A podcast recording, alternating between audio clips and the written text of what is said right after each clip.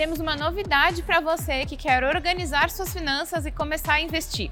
Vem comigo! Se você é cliente do Nubank, essa novidade é para você.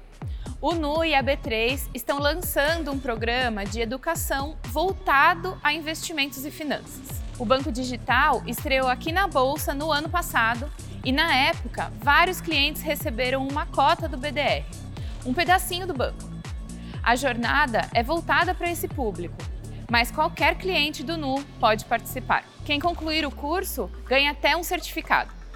Para saber mais, é só acessar o link que deixamos aqui. Se você não for um cliente do Nu, não tem problema.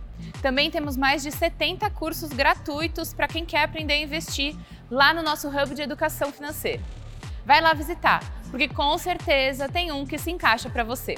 O Ibovespa B3 fechou o dia em queda de 0,47% aos 109.717 pontos. A empresa com o melhor desempenho do dia foi a Positivo, com alta de 10,62%. O dólar fechou a R$ 5,11 e o euro a R$ 5,28.